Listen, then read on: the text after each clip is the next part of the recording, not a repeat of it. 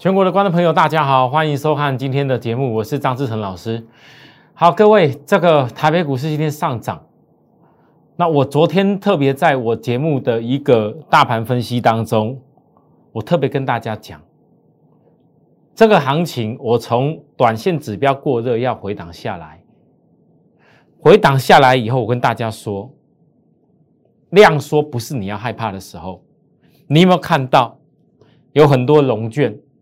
龙卷的空单，它反而在这一波回档当中，依然还是继续的放空进去。它应该要更怕量缩，因为万一有量的时候，很有可能这些龙卷都会被股票突破被嘎。那我也特别解释，我知道有些做多的朋友近期搬到盘面轮动很快，量不大，会觉得这个盘行怪怪的。我跟大家讲。回撤修正指标都是好的事情，你只要不是在当时过热区追价的人，你觉得大盘回档下来修正指标对你来讲是不是走更长远的路？我请大家融券持续增加的时候，多方反而可以利用回档期去找出机会。各位有听到了吗？高的时候提醒大家你不要做的事，下来了为什么要找出机会？那找出机会的部分，你有很多种方法。当然，你要说追强的，当然你要说买什么刚突破的，人人水洗。可是，在我认为，股票操作从低点能够操作上来，那是最幸福的事情。如果能够选到比大盘位阶更低的公司起来，那就是更棒的事情，因为它的涨势会比大盘更远、更强、更逆势走走高。那台北股市来到这个阶段，其实你可以看到，今天虽然涨上来，可是今天量也没有特别大。我还是维持告诉大家，FED 会议决策以前，很有可能还是在做一个量缩。所以虽然今天今天大盘是涨上来，可是对于量还没有放大的过程里面，它还是有机会再继续做整理。你不用因为今天一天涨啊，老师来不及了，来不及了，你赶快要跟我选好一些股票。那如果你觉得还来得及的人，你祈祷大盘这边震啊震的时候，你下一次如果大盘再压下来的时候，你就不要怕。为什么我请各位不要怕？因为你看这月均线的扣底点已经扣底下来到低档，回撤均线量缩，扣底点在低档，左扣低右量缩，就是寻求什么时候出量的时候攻击。那这次万一后面的攻击？会是一个三条均线的翻阳的话，我问大家，你就这些龙券是不是要怕死了？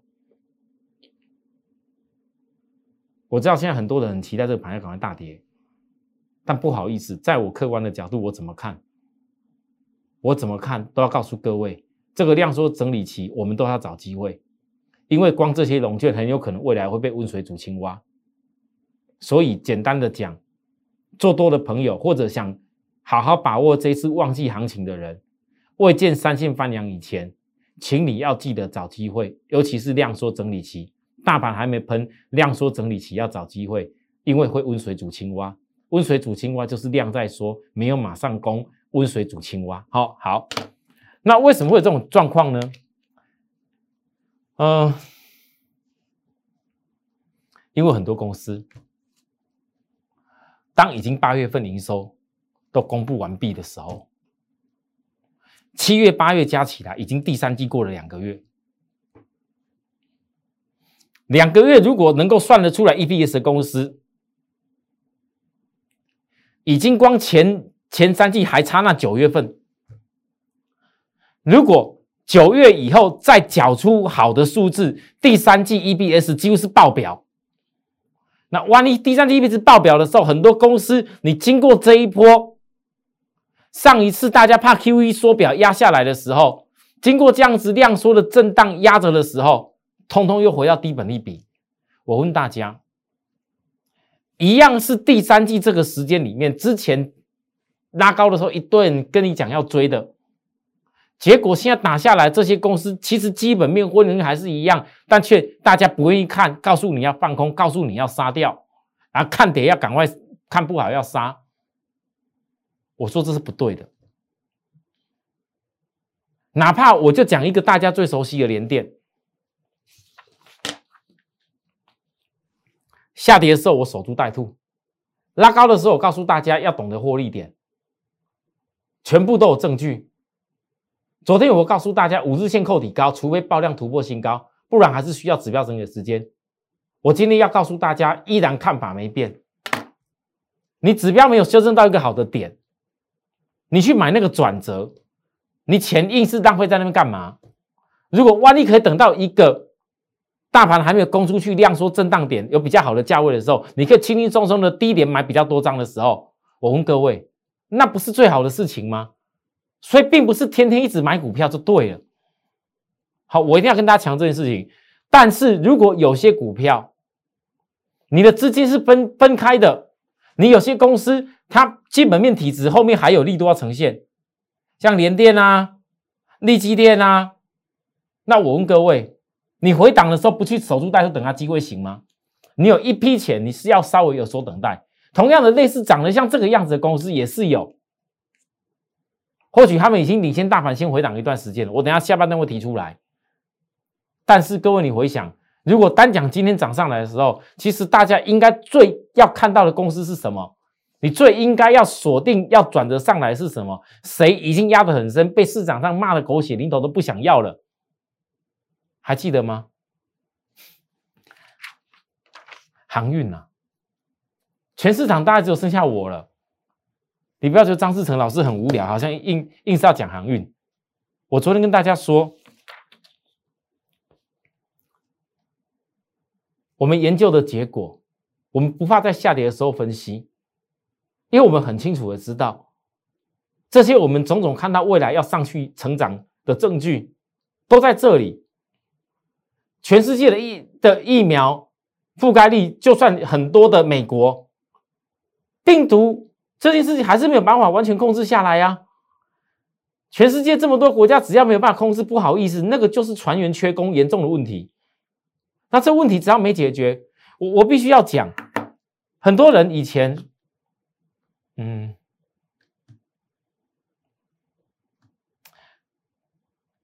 不会觉得航运的这种水准。那我说句实在话，航运这样的一个产业，有没有可能有些情形会是常态化？各位，你不要觉得不可能。我知道之前散装航运包含货柜轮，货柜轮我我琢磨比较少。这一点我跟大家讲过了，在跌下来的时候，高点没有避开的人，在跌的时候拼命的跟你讲要什么理由杀掉。我很多投资人问我在赖上问我，老师之前他有那种言论，说这些航运的公司会不会像以前什么被动元件一样？我问大家。被动元件是因为有的人你自己跑去买，在像国巨可能买了一千三，或者买了一千多，所以你会听到所谓被动元件就缺元件，就好像觉得行很恐怖一样。可是我真心问大家，你们回想起来，很多人讲说什么航运像被动元件一样，其实那个逻辑是不对的，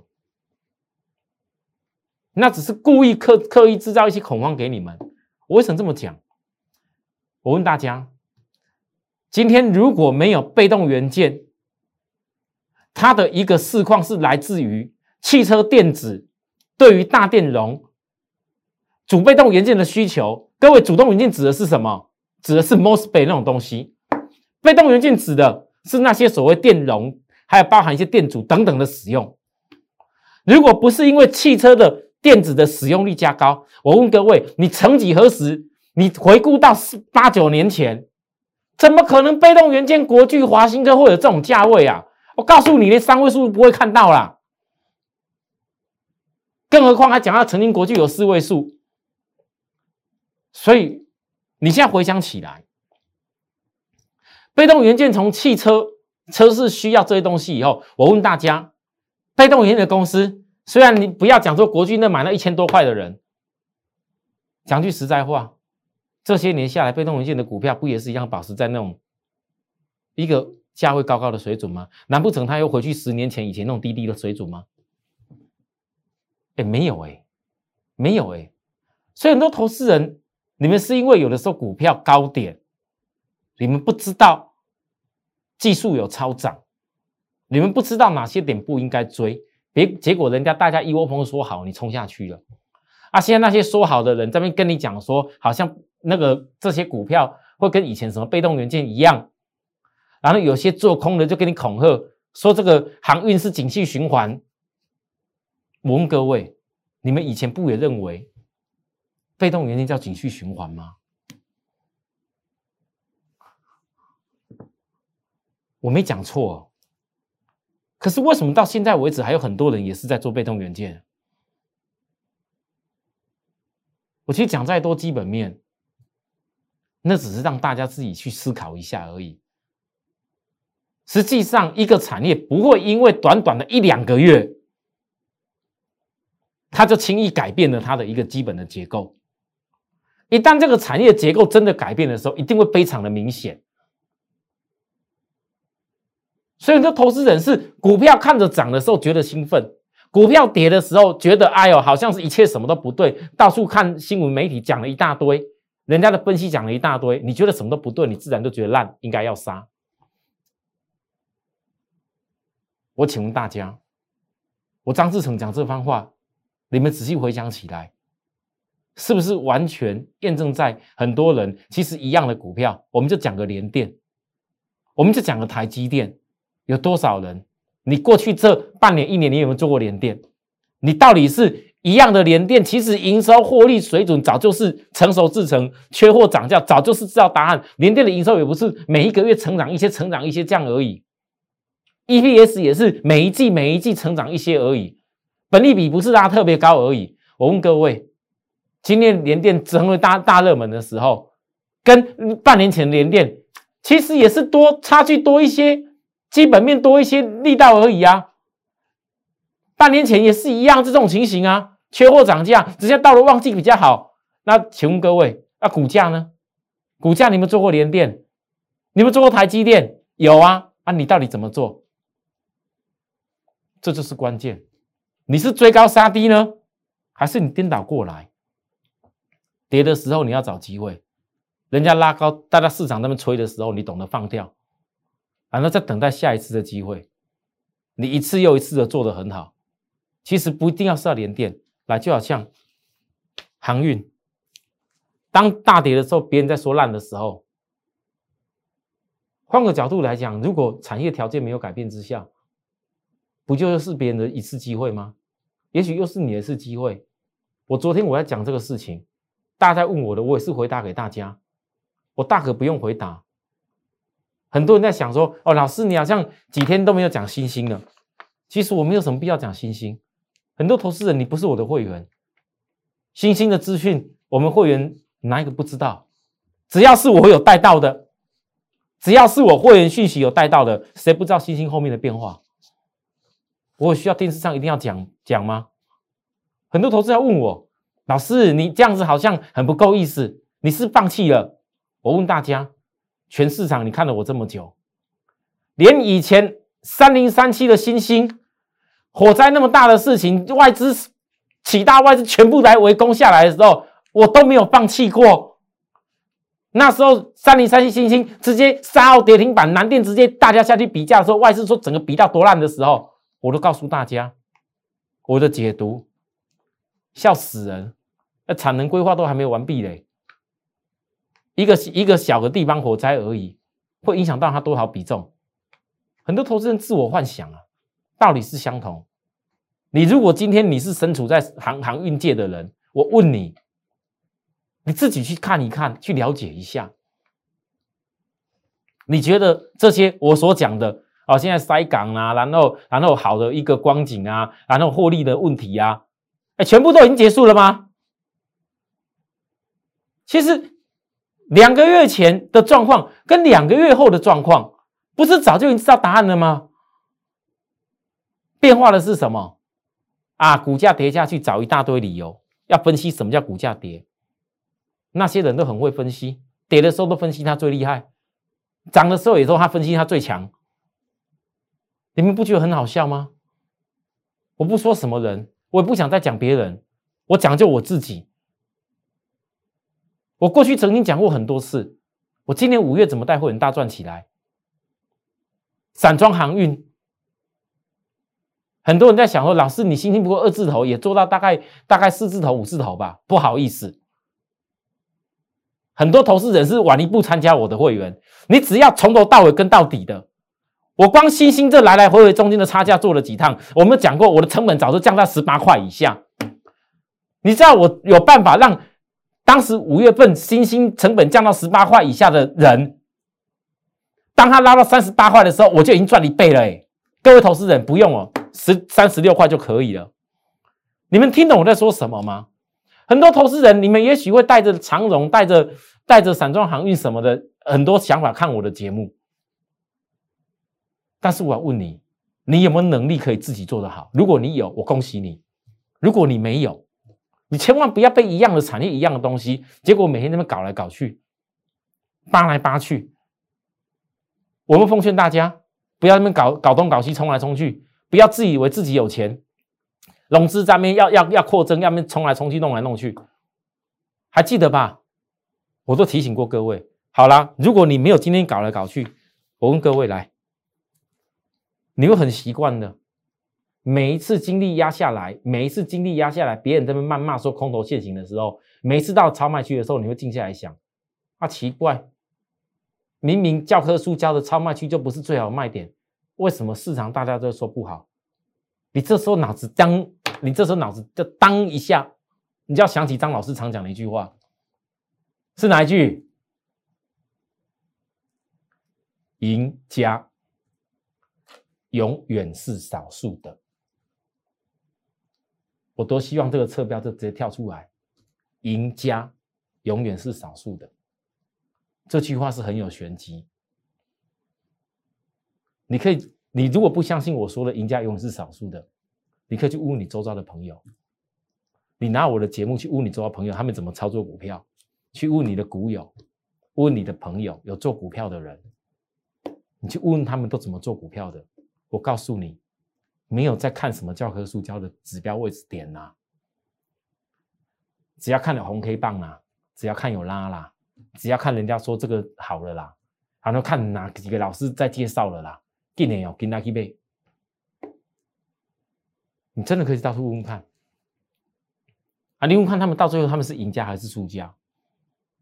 真的，各位你去统计一下，我常讲在股票市场没有什么。特别厉害的东西，有些时候道理很简单，是看你愿不愿意去认同，而且是一步一脚印的做。域名超卖区停留四天，一步怕的要要死要崩掉的样子。各位，今天增量站上五日线了，指标也背离要起来了。我问你，这万一只要有一个有一个量攻击，是不是直接挑战下降压力？那你觉得我几天下来超卖去每天分析，给人家笑了笑了一大堆的分析，万一突然之间攻上去了，你觉得谁会是赢家啊？各位投资人啊，惠阳，我昨天特别说，我特别把大船跟小船营收的一个变化不同告诉大家。有人也会问我啊，老师啊，你说惠阳小船跟那个 B D I 的联动比较明显。它的股票也是一样一样弱啊！你分析那些有什么用？嗯，说的很好。你觉得没有用的，你不要看这个族群啊！我说过了，我的节目从来没有要任何人来帮我抬我的股票，或是我来帮我会员来抬股票，不需要。我在告诉大家的，我主要我的节目内容在告诉我的会员重点。如果你觉得不错，你偶尔看一下，玩了看一下。那你如果你想长期看的话，我也欢迎。但是我从来没有要各位一定非得要跟着我节目做什么。我不像其他人，我做的股票也都很量很大，也没有什么要到货给你的问题，对吧？也没有那种很小型的啊拉高，赶快告诉你要追去到货给你，不会。看张志成就是这一点优点，因为我教的股票都是全市场最大量的。全市场没几个老师可以像我这样子，我们就是一个中肯的分析来的。那你看，昨天我在讲这惠阳事情的时候，对呀，我知道啊，还是人在笑我啊啊！分析这个惠阳营收创新高又怎么样？那各位，那今天超卖区又一副准备要站上五日均线了，而且量也稍微比昨天增加了。我问各位，你觉得看跌就去杀的人一定对吗？嗯，好。再来再讲长龙，我昨天特别教大家，请你一定要去学会下降楔形的整理后面技术一是什么。我有一天一定会告诉各位，我早就知道答案的事情。有的时候技术有些东西是必须要学会跟参考的，那是所谓的曾经难买早知道。你不要跟我讲这个叫叫空头现行，你不要跟我说人家那个什么绿棒绿棒绿棒绿棒，人家什么怎么指标绿色绿色绿色绿色。啊，在这里都是红色，红色，红色，红红色，红棒，红棒，红，然后告诉你红红红红的时候，请问你一大堆人住在这个地方大赚了吗？出都出不掉。那时候分盘交易的时候还记得吗？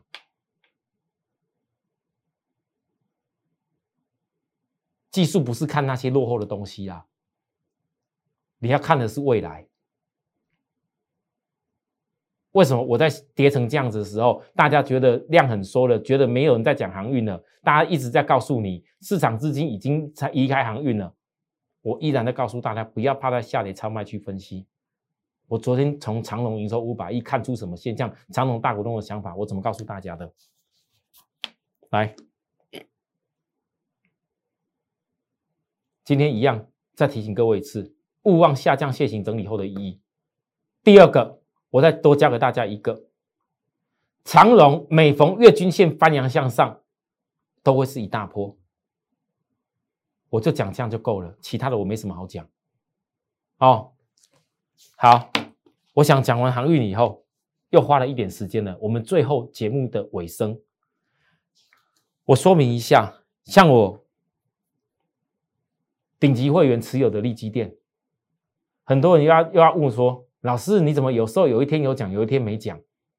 不好意思，我答应过我的会员，有些事情我不要讲太多，免得市场抢筹码。我已经讲得很明白，利基店的获利能力、利基店的营收，通通比起来不会输给联电跟跟世界先进。那这个所谓比价效应的空间这么明显的时候，没有比价效应以前，我请问大家，我需要跟你天天交代吗？那会员需要有改变吗？我一张都不会变。你们也许再又隔一段日子就听到我讲利基店，也许哪天看到我讲利基店的时候，已经又飙出去了。各位，我绝对不是涨的时候跟你说好哦。我已经讲了多少回利基店下跌的时候，我要怎么看，要怎么做，邀请你要怎么做，我不用再重复赘述了。好，我刚讲的上半段讲的那些航运的公司，尤其散装航运。全部都是技术面压在人家不想要的时候，也正因为大盘现阶段量缩起来，才有这么重要。很多人因为量缩看不下去，台北股市不能做，丢出来的时机，你才可以从低点好好去锁定。就像我这样讲，可能很多人不认同，认同的我随时欢迎你跟我们一块操作。那如果你真的觉得，哎呀，那个这么多人讲那个烂，算了吧。好，那我问大家，那本利比比较低的压下来公司，别人之前这么一直讲好追高的股票，现在跌下来了，你总可以接受吧？强茂不是压下来了，看龙俊这么一直放空啊，你就开始这么怕？你要去想，为什么跌下来龙俊会空不下去？